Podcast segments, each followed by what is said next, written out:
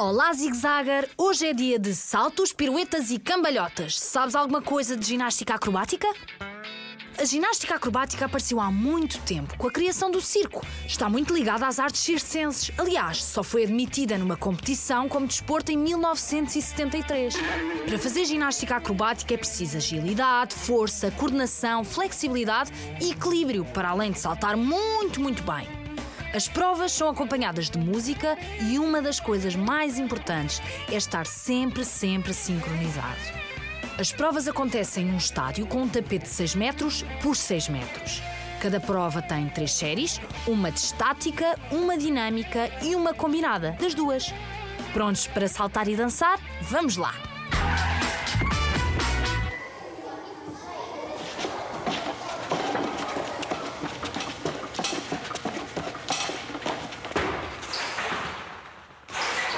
Olá, eu sou Inês e faço ginástica acrobática. A ginástica acrobática é um desporto em que nós basicamente ganhamos flexibilidade e é uma sensação incrível porque estás às vezes lá no ar a fazer várias coisas e toda a gente a olhar para nós.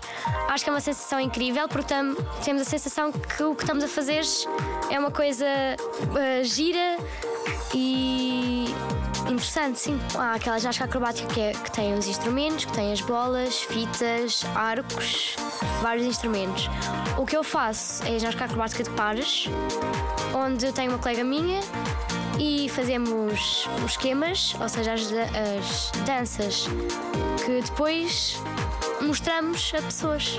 Faço na escola e também estou a tentar entrar numa academia. Faço espargata, Faço com pares, também faço avião, várias figuras, faço rodas, pinos, cambalhotas. Uma vez já fiz uma estafa, que é uma coisa em que estão todos ah, juntos numa roda e mandam-nos ao ar, mais ou menos, com as mãos. E nós aí podemos fazer ou mortais, ou piruetas, ou carpas.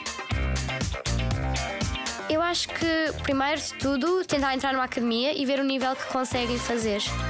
Depois, virem que conseguem fazer eh, aquilo, continuam cada vez mais a tentar e a não desistir, até que depois chegam, a, se calhar até chegam a uma fase de muito avançados e até se calhar podem entrar em espetáculos muito bons.